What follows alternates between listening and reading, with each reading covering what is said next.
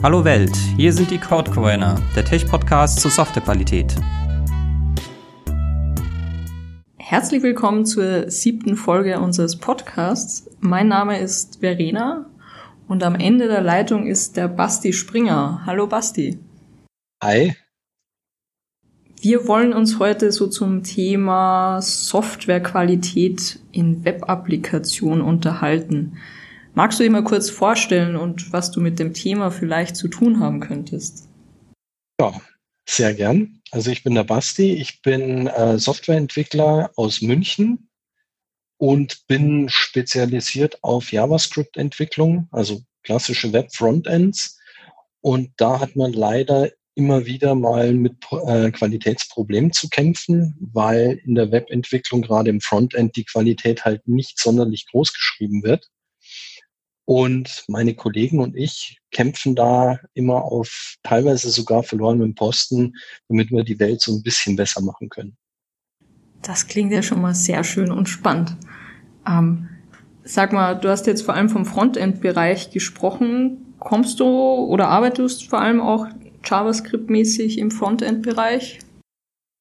Ja, mittlerweile schon. Mittlerweile verdiene ich Vollzeit mein Geld damit. Ähm, in der düsteren Vergangenheit ähm, habe ich ganz viel PHP entwickelt, habe dem Ganzen dann irgendwann mal den Rücken zugewendet und bin dann komplett in die Frontend-Entwicklung gewechselt. Freiwillig. Freiwillig. Ja, das Gute am Frontend ist, du siehst halt gleich was.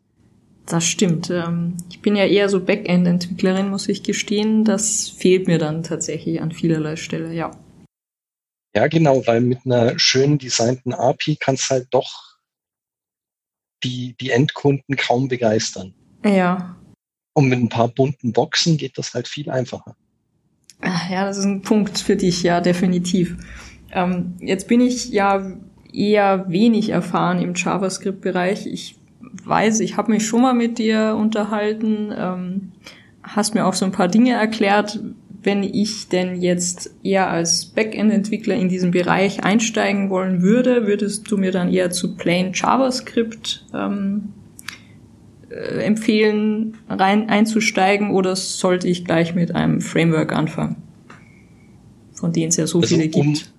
Um, um Plain JavaScript kommst du früher oder später gar nicht rum. Spätestens, wenn es irgendeinen Fehler gibt, äh, musst dich sowieso mit, mit den Grundlagen beschäftigen.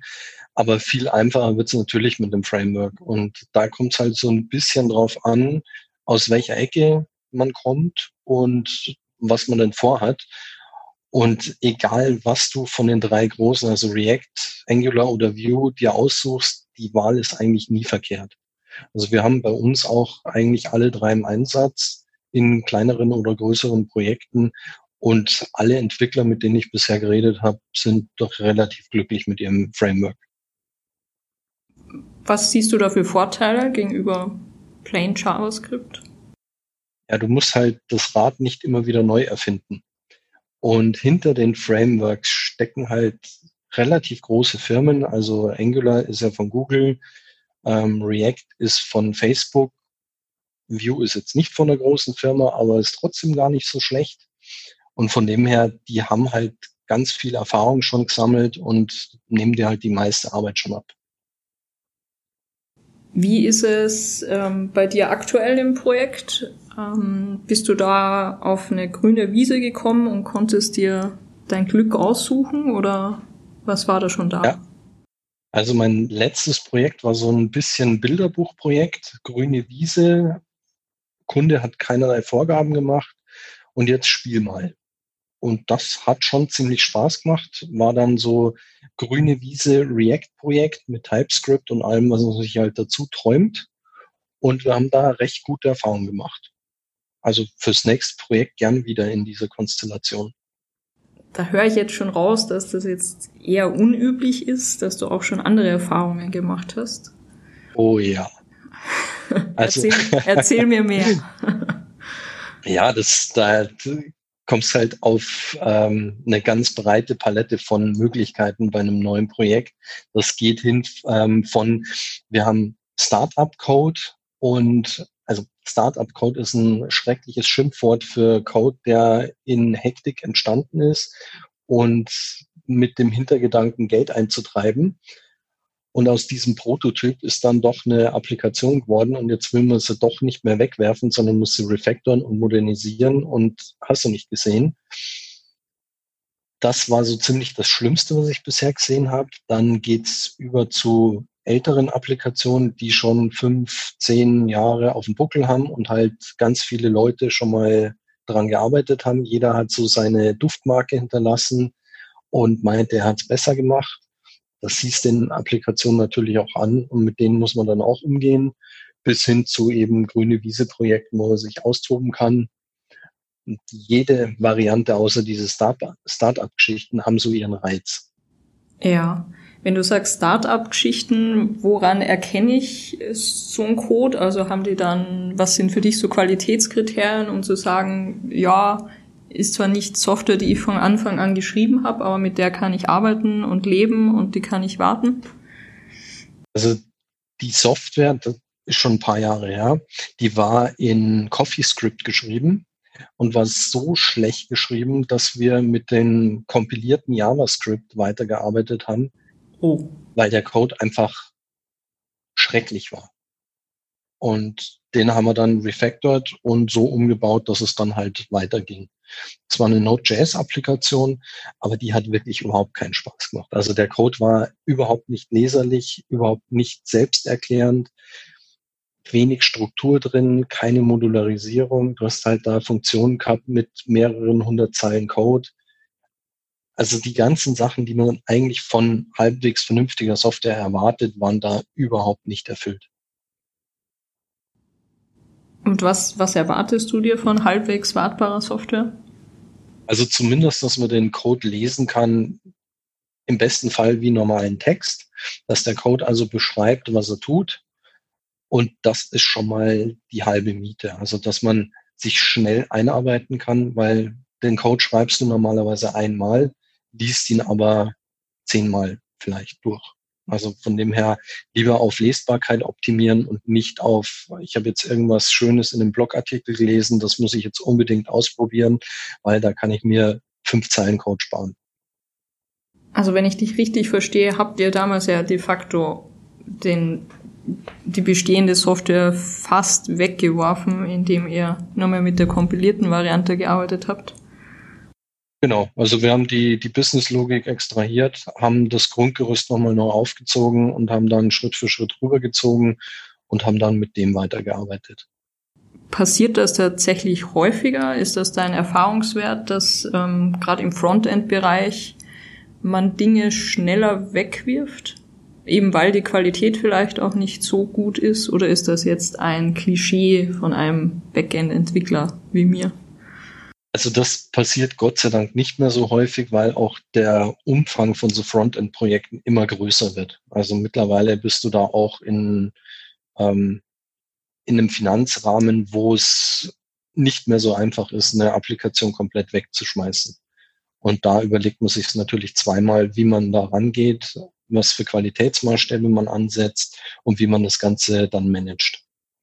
Ja. Jetzt bin ich als Backend-Entwickler ja ab und zu auch so ein bisschen im Frontend-Bereich dran, ähm, bleibt ja nicht ganz aus. Gefühlt sind so die Anforderungen oder die Tests, die man im Frontend-Bereich schreibt, schon nochmal deutlich weniger vorhanden als ähm, ja, wenn ich mit Java oder so äh, Sprachen arbeite. Ist das etwas, was du auch erlebst oder sagst du, das ist, hat sich auch gebessert in den letzten Jahren?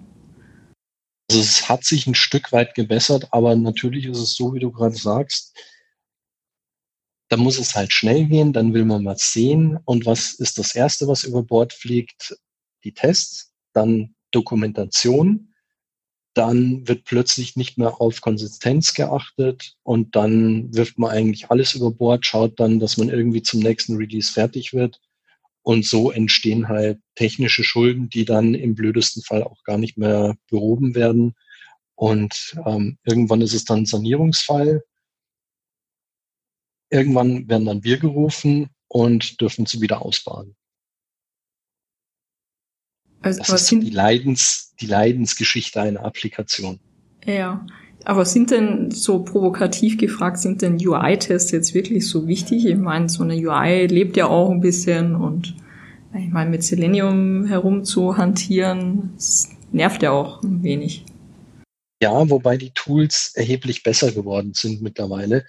Und du prüfst ja auch mittlerweile gar nicht mehr, ob ähm, das Layout Pixel genau passt, sondern ob du bestimmte Funktionen erreichen kannst. Also Sprich, wenn du in einem Webshop unterwegs bist, ob du den Kauf abschließen kannst oder ob du jetzt irgendwie dich anmelden kannst oder abmelden kannst, ob die Elemente richtig da sind, ob die richtigen äh, Funktionen getriggert werden, ob die Kommunikation mit einem Server funktioniert. Und da gehst halt auch von reinen Unit-Tests bis zu kompletten Integrationstests die komplette Strecke. Ja, Jetzt haben wir aus einem vorherigen Podcast, wie ich mich mit Johannes unterhalten habe, auch gehört, ja, hast du es ja gerade angesprochen, Sanierungsprojekte, wichtig erstmal, wenn keine Tests da sind, versuchen, diese Ebene zu glätten. Ähm, wie ist das bei dir? Also wenn du zu einem Sanierungsprojekt quasi berufen wirst im UI-Bereich oder Frontend-Bereich, ist das auch ein Schritt, ja, das ist eigentlich, also der erste Schritt bei sowas ist immer, ähm, den Überblick zu verschaffen, wie geht's denn im Code. Da ist dann der erste Schritt, haben wir Tests? Tests sind immer so das, das Mittel der Wahl, ähm, so eine erste Absicherung zu haben. Die kann natürlich auch nach hinten losgehen, wenn du sagst, ja, ich habe eine Code Coverage von 60, 70, 80 Prozent und die Tests sind halt nur Alibi halber da, weil irgendjemand gesagt hat, wir müssen diese Metrik schaffen dann kann es natürlich auch gewaltig auf die Nase fallen. Aber wenn du Tests hast, das ist natürlich schon die halbe Miete. Und dann ist es so, dass wir auch schauen, ähm, wie robust sind die Tests, was testen die Tests überhaupt ab. Wenn wir keine Tests haben, ist natürlich die erste Frage, wie aufwendig ist es denn, einen Test zu schreiben? Also ist der Test, ist der Code testbar und ähm, wo muss man denn da anfangen? Und meistens gehen da die Probleme schon los, weil wenn du Code schreibst und den nicht so trimmst, dass er testbar ist, dann musst du den Code erstmal umbauen, dass du überhaupt Tests dafür schreiben kannst.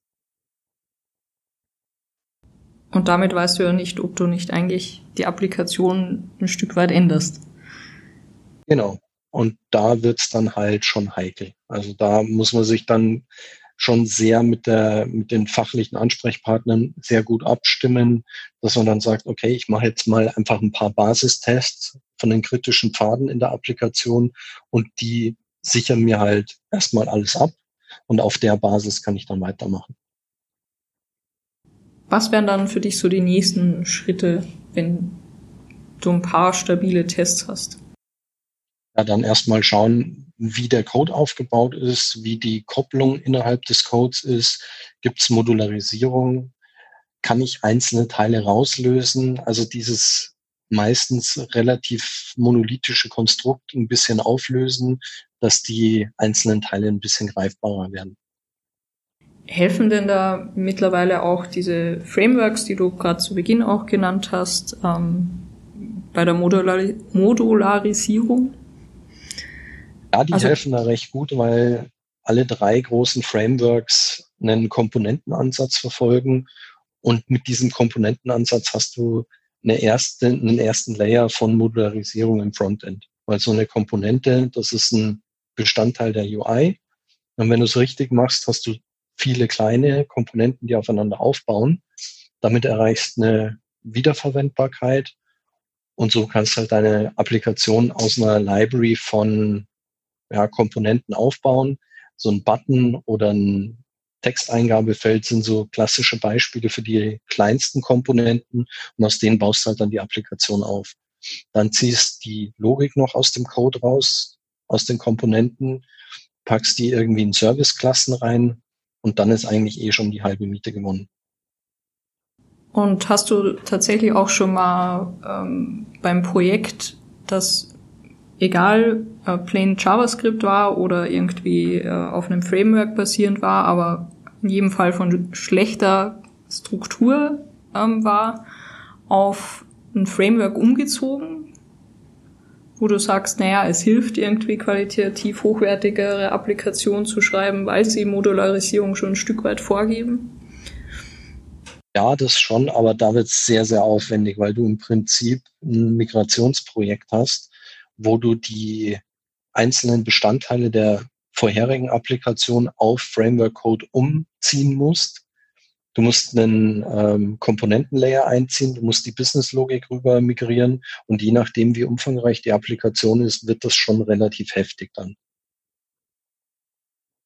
Wann gibt es gute Gründe, das zu tun? Das merkt man relativ deutlich, wenn die Fehlerraten immer höher werden, wenn die Entwicklungskosten immer mehr steigen und wenn die Entwickler einfach sagen, sie haben keinen Bock mehr. Also das sind so die, die klarsten Indizien dafür, dass man dringend mal was machen sollte. Okay. Also so, so Entwickler-Happiness-Index, das ist immer ein ganz guter Indikator. Weil du hast dann auch so Sachen wie, ähm, finde ich denn überhaupt noch neue Kollegen, um die Weiterentwicklung von so einer Applikation zu betreiben? Ja. Wenn du eine zehn Jahre alte Software hast, für die sich keiner mehr interessiert, hast du natürlich auf dem Arbeitsmarkt im Moment relativ schlechte Chancen, da neue Kollegen ranzuziehen. Jetzt gibt's da draußen ja jede Menge unterschiedliche JavaScript-Frameworks. Manche halten sich ein bisschen länger am Markt äh, im Gefühl her, manche sind so von der Halbwertszeit, naja, wesentlich kürzer angelegt. Ähm, wie ist denn da so die Entwickler-Community aufgestellt? Hast du da einen Draht dazu? Ja, ohne den Draht zur Entwickler-Community kommst du ja mittlerweile auch gar nicht mehr an die neuesten Entwicklungen. Ich war vor ein paar Wochen auf einer Konferenz und die Einleitungsfolie von einem Sprecher war, es gibt Milchprodukte, die halten länger als JavaScript-Frameworks. Hat für ganz viele Lacher gesorgt und für einige betroffene Gesichter, weil es entspricht halt der Wahrheit. Und das größte Problem in der ganzen Community ist, wie komme ich denn an diese ganzen Tools und Bibliotheken und Frameworks ran? Also wie informiere ich mich denn, was es denn gerade Neues gibt, was gerade angesagt ist, was man denn machen sollte, wovon man die Finger lassen sollte. Und da sind so Konferenzen eigentlich ideal. Du triffst da Leute, kannst dich mit denen unterhalten, hörst spannende Vorträge, Erfahrungsberichte von irgendwelchen Unternehmen, die irgendwelche Libraries eingesetzt haben, was sie damit für Schwierigkeiten hatten oder wie sie ihre Probleme gelöst haben. Das finde ich sehr, sehr spannend. Und ich glaube, du hältst ja selbst auch tatsächlich auch Vorträge auf solchen Konferenzen, richtig? Auf der einen oder anderen, ja.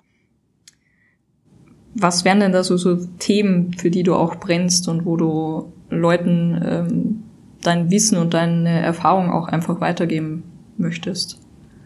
Also neben dem Thema Node und React bin ich sehr auf der Qualitäts- und Performance-Schiene unterwegs, weil das ist einfach so ein Thema, das viel zu wenig Beachtung findet. Also gerade die Themen hier Softwarequalität im Frontend, da ist echt noch sehr, sehr viel Arbeit zu leisten. Und diese Themen werden auch sehr gerne und sehr häufig äh, von den Leuten aufgenommen. Und da gibt es sehr spannende Diskussionen dann auch abseits der Vorträge, ich habe mich da mit den verschiedensten Unternehmensvertretern schon unterhalten, von der Baubranche über Energie bis hin zu Agenturen, E-Commerce. Also da ist alles vertreten und du hast da sehr, sehr spannende Geschichten. Also ich kann es echt nur jedem empfehlen, auf so Konferenzen zu gehen. Je näher an der Community, desto besser und interessanter und da einfach auch mal schauen, einen Austausch zu anderen Entwicklern zu kriegen, weil alle kochen bloß mit Wasser und du erfährst da sehr, sehr viel und kriegst viele neue Einblicke und Ansätze. Das war gerade ein schöner Überleitungspunkt. Wir haben vorhin ja ein bisschen gesprochen von ja, Softwarequalität und Modularisierung und Tests. Jetzt hast du auch gerade das Thema Performance noch eingebracht. Ähm, was mache ich denn, wenn ich ein Performance-Problem feststelle. Also irgendwie ist meine Applikation total hübsch geschrieben, hat auch total wunderschöne Tests, ähm, toll strukturiert, alles gut, aber es ist halt total langsam. Also da gibt es ein ganz einfaches Mittel, das hat jeder zur Hand, nennt sich Browser und jeder Browser verfügt über Entwicklungstools. Und gerade die Entwicklertools von Chrome sind sehr, sehr gut. Und du kannst da eigentlich jeden Aspekt deiner Applikation messen. Sprich Rendering-Zeiten, Speicherverbrauch, CPU-Last, alles, was du eigentlich messen kannst, kriegst du da raus und musst halt einfach wissen, wo du hingreifen musst. Sprich, das ist eigentlich das A und O für jeden Webentwickler, die Tools zu beherrschen. Fängt an bei einer einfachen Netzwerkanalyse. Also wenn du auf eine Seite hinkommst und da das Gefühl hast, es ist langsam, machst einfach mal deine DevTools auf und schaust, was kommt denn da überhaupt übers Netz. Wenn du auf einer mobilfreundlichen Seite unterwegs bist, aber mehrere hundert Megabyte an Bilddaten über den Draht schickst, hast du irgendwas falsch gemacht. Und da kriegst eigentlich schon die ersten Hinweise drauf, wo das Problem liegt und wie das Problem auch zu beheben ist. Gibt es denn noch andere Dinge außer dem Browser, die man für Performance-Messungen verwenden kann oder sollte, die man als Entwickler kennen müsste? Eigentlich hilft der Browser da schon am meisten weiter. Also wenn das nicht reicht, aber da bist dann auch schon wieder zur Grenze zum Backend, ähm, da bist dann ganz schnell in Last-Test und ähm, serverseitigen Performance-Test. Das ist natürlich auch die Frage, wenn du eine Anfrage an den Server schickst und die lang dauert, wo, woran liegt's jetzt? Das kann sein, dass ähm, die Netzwerkverbindung schlecht ist. Das kann sein, dass der Server irgendwie zu langsam ist. Das kann sein, dass der Server zu viel zu rechnen hat, die Datenbankverbindung zu langsam ist, irgendwelche Abstraktionslayer da irgendwie noch querschießen und dann bist du halt schnell weg vom Frontend in, und dann eher Richtung Backend, muss dann halt da schauen. Also das geht eigentlich auch Hand in Hand. Wenn man sich so eine Netzwerkanalyse anschaut, ist halt die Frage, wo wird's denn langsam? Und das ist eigentlich auch immer das A und O. Wenn du so eine Qualitäts- oder auch eine Performance-Analyse machst, immer schauen, wo hast du denn das Problem, damit du auch einen Hebel hast, um eine Verbesserung zu wirken. Weil wenn ich jetzt ähm, einen Netzwerk-Request habe, der dauert eine halbe Sekunde, dann habe ich da relativ wenig Möglichkeiten, da noch viel rauszuholen. Ich bringe es vielleicht noch ein paar hundert Millisekunden runter. Wenn ich aber dagegen einen anderen Request habe, der dauert mir fünf oder sechs Sekunden, dann habe ich da wesentlich mehr Optimierungspotenzial und die Stellen muss ich mir raussuchen. Also ich würde immer von den Cheap Wins ausgehen und dann hin zu den härteren Sachen, weil du relativ schnell Ergebnisse liefern kannst. Und es kann durchaus sein, dass dir diese billigen Ergebnisse die ganze Applikation schon retten und du gar nicht das Der Performance-Verbesserung noch ähm, ziehen muss, weil es dann einfach auch nicht mehr sinnvoll von der Kosten-Nutzen-Relation ist. Und man damit dann vielleicht schon das Problem gelöst hat. Ähm, deine Erfahrung, was sind, was sind so die Schwächen hinsichtlich Performance, die häufig auftreten? Kann man das so pauschal sagen? Ja, das kann man recht schön pauschal sagen. Also losgehen tut's immer mit Netzwerk-Traffic, also dass du eine schmale Bandbreite hast und zu viel Daten rüberziehst. Das kann sein, dass du zu große Bilder hast oder deine Applikation einfach nicht optimiert ist. Jeder Browser unterstützt mittlerweile ähm, gzip Compression. Das heißt, der Server komprimiert die Daten, schickt sie komprimiert zum Client, der Client packt die aus und verarbeitet das dann. Das ist wesentlich ressourcenschonender, als wenn ich die unkomprimiert über die Leitung schicke. Dann muss man natürlich schauen, sind die Daten, die ich rüberschicke, überhaupt benötigt oder kann ich da noch reduzieren? Und dann geht's, ähm, wenn ich so eine Single-Page-Applikation habe, wie es im Moment ja in ist, mit diversen Frameworks drum, die Applikation läuft relativ lang im Browser und dann kriege ich ganz andere Probleme, weil mir irgendwann mein Speicher voll läuft, wenn ich nicht aufpasse.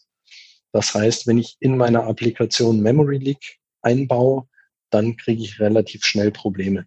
Das kann sein, dass ich zum Beispiel irgendwelche Subscriptions aufmache, die nicht korrekt wieder deregistriere und ähm, die bleiben dann offen. Offene Handles heißen, äh, es sind Objekte im Speicher belegt, die der Garbage Collector nicht freigeben kann. Und da entstehen dann die Probleme draus. Gefühlt sind auch Memory Leaks äh, im Frontend-Bereich irgendwie schneller zu produzieren als Entwickler als im Backend-Bereich, oder? Eben gerade weil so Single-Page-Applikationen ja sich große Beliebtheit erfreuen. Ja und nein. Also ich habe es für eine Konferenz mal versucht, ein schönes Memory Leak ähm, zu produzieren, das man gut erklären kann. Das ist gar nicht so einfach, wie man meint. Also so richtig schlechten Code zu produzieren, wo man dann den Finger drauflegen kann und sagen kann, Leute, das ist blöd. Da musst du schon, musst du dir schon Mühe geben. Vielleicht kannst also, nur du das nicht, ja. Also, hm. das kann natürlich auch sein. Aber meistens versteckt sich sowas halt irgendwo in den Untiefen äh, des Quellcodes. Du hast dann Probleme mit der Asynchronität von JavaScript, mit irgendwelchen Ressourcen, die nicht freigegeben werden. Und so entstehen halt die Probleme. Also es ist in den seltensten Fällen so, dass du eine Codestelle direkt identifizieren kannst, wo das Problem konkret entsteht, sondern das ist immer im Verbund mit der Applikation. Und so Speicherverbrauchsthemen reicht auch, sich über den Browser anzusehen? Also du kommst mit dem Browser bis wirklich in die Speicherbelegung rein. Also du kannst dir die einzelnen Objekte anschauen, die den Heap deiner JavaScript Engine also da kommst du schon sehr tief rein und du kommst da meistens zu tief rein, so tief willst du da gar nicht hin. sehr schön. Das heißt, da komme ich direkt zu dem Punkt, wo ich weiß, ah, da sollte ich vielleicht nochmal drüber schauen als Entwickler. Definitiv. Um nochmal zurück zu den Konferenzen zu kommen. Wann sieht man dich das nächste Mal denn auf welcher Konferenz? Och, da sind jetzt in nächster Zeit einige. Das ist die JavaScript Days in München im März. Dann ähm, auf der JAX ist jetzt zwar nicht, nicht so ganz äh, meine Welt, aber auch die Java-Entwickler hören sich gerne Dinge über JavaScript an. Dann auf der PHP-Konferenz, weil auch PHP-Entwickler sich gerne JavaScript-Themen anhören. Ähm, die Enter.js da ist wieder JavaScript angesagt. Und auf der Developer Week in Nürnberg bin ich auch mit dabei. Ordentliches Programm. Ja, bei einigen von diesen Konferenzen ähm, bin ich auch in der Organisation mit dabei und versuche da auch so ein bisschen die, die Themen voranzutreiben, dass die Frontend-Entwicklung noch ein bisschen schöner, ein bisschen stabiler und ein bisschen mehr ernst genommen wird von den Leuten. Und da hast du dann thematisch auch den Fokus bei diesen Konferenzen? Ähm, das hängt ganz stark von der Konferenz ab. Also bei manchen gibt es wirklich so Thementracks, wo, wo man sich dann ein Programm zusammenstellt und ähm, speziell auf ein Thema dann ausrichtet. Bei anderen ist es auch so, dass man in einem Komitee einfach äh, die Themen bewertet und dann das Programm gemeinschaftlich aufstellt.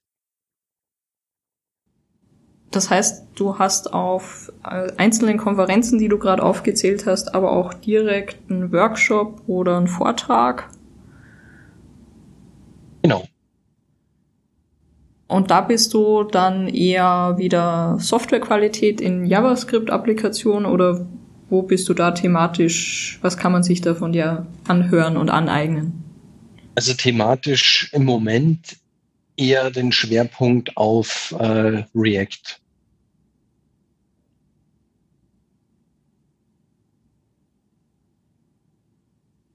Okay. Also, also, also React und alles, was damit kommt. Also sprich Architektur von Applikationen, so ein bisschen aus dem Nähkästchen geplaudert. Was haben wir in unseren Applikationen alles so erlebt? Was kann ich besser machen?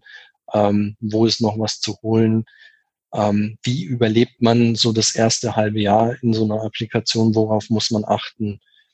Das sind so die Themen, die im Moment recht interessant sind, weil es da eben auch sehr viel Bedarf und Potenzial gibt. Was sind denn so die absoluten Don'ts deiner Meinung nach, die man nicht machen sollte, wenn man denn sich an eine JavaScript-Applikation ranwagt? von Anfang an zu groß denken. Das ist ein sehr häufig gemachter Fehler, dass ich als Entwickler mir sage, ja, die Probleme könnten alle auf mich zukommen, die löse ich jetzt gleich, verstrickt mich dann von vornherein in Details, die ich im Moment noch gar nicht brauche. Und wenn ich den Weg direkt gegangen wäre, wäre ich viel schneller zum Ziel gekommen. Also dieses klassische You ain't gonna need it. Mhm. Also lieber klein anfangen, die konkreten Probleme lösen und schnell sein, als ähm, Dinge vorsehen, die im Endeffekt vielleicht niemals eintreten werden. Wie viel Zeit wendest du so auf in Projekten, in denen du auch entwickelst für Refactoring und ähm, Aufhübschen der Applikation? Ähm, das kann ich dir ehrlich gesagt so nicht sagen, weil ich halte da eigentlich immer mit der Boy Scout Rule. Sehr gut. Wenn du, wenn du Code vor, wenn du mit Code irgendwas machst, dann hinterlass ihn ein bisschen schöner, als du ihn vorgefunden hast. Also kein Freund von expliziten Quality Days, sondern lieber gleich aufräumen. Ja, also natürlich alles im Rahmen, aber es sollte jeder schauen, dass, dass der Code einfach sauber ist, konsistent ist. Und dann geht man halt an den Stellen, wo man gerade ist, immer mal wieder drüber. Natürlich gibt es gerade bei älteren Applikationen auch die Stellen, wo sich keiner rantraut, wo keiner was mit zu tun haben will. Die muss man dann natürlich identifizieren und dann wirklich nochmal gesondert drüber schauen da sind solche Quality Days natürlich hervorragend. Und wenn man sich da mit ein paar Leuten zusammentut und das schön im Pair Programming macht, ist das natürlich ideal. Und kann natürlich auch sehr viel Spaß machen. Das stimmt, definitiv. Ja, dann ist so die eine Frage, die wir zum Abschluss immer stellen. Wie sieht's denn so mit weiterführender Literatur aus? Jetzt haben wir ganz viel über Konferenzen gesprochen. Kann auch einfach sein, dass du sagst, ja, Literatur veraltet auch schnell. Schaut mal lieber, dass ihr irgendwie in die Communities geht. Ja, also als Buchautor muss ich schweren Herzens sagen, hast du natürlich recht. Ähm, wenn du irgendwas verfasst, das nicht gerade irgendwie ein Blogartikel ist, ist es natürlich schon sehr schnell veraltet. Aber nichtsdestotrotz, also die Dokumentation der meisten Frameworks ist hervorragend hat sehr, sehr viele Beispiele drin. Und dann hangelt man sich an den Größen der Community natürlich entlang. Die sind meistens auch sehr fleißige Blogger. Die halten ihre Blogartikel auch halbwegs auf Stand. Das ist immer auch so ein K.O.-Kriterium. Wenn ich einen Artikel lese, der von 2017 oder Anfang 2018 ist, dann lese ich da meistens schon gar nicht mehr weiter, weil meistens die schon veraltet sind und teilweise auch schon gar nicht mehr funktioniert, was da drin beschrieben ist. Also da muss man auch sehr mit Vorsicht rangehen an das ganze Thema. Also lieber keine Literaturhinweise. Ja, das ist halt sehr, sehr speziell. Also ich mache es eigentlich selbst immer gerne so, dass ich mich mit einem Thema beschäftige, dann das Ganze mal ausprobiere mit allgemeingültiger äh, Dokumentation, also meistens vom Hersteller direkt. Dann das Ganze mal ausprobieren und dann kommen die Probleme von selber und dann kommst du mit Stack Overflow und mit Google relativ schnell weiter. Dann stelle ich die Frage in leicht abgewandelter Form.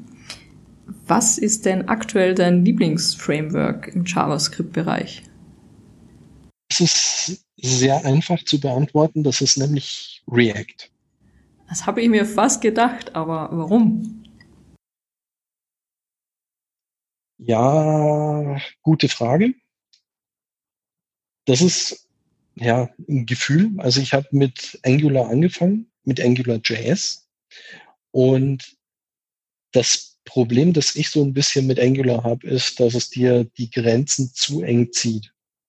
Das heißt, du kriegst Vorgaben vom Framework und du musst es halt so machen. Und wehe, du weichst so ein bisschen links und rechts vom Weg ab, dann merkst du sehr schnell, dass das so nicht vorgesehen ist.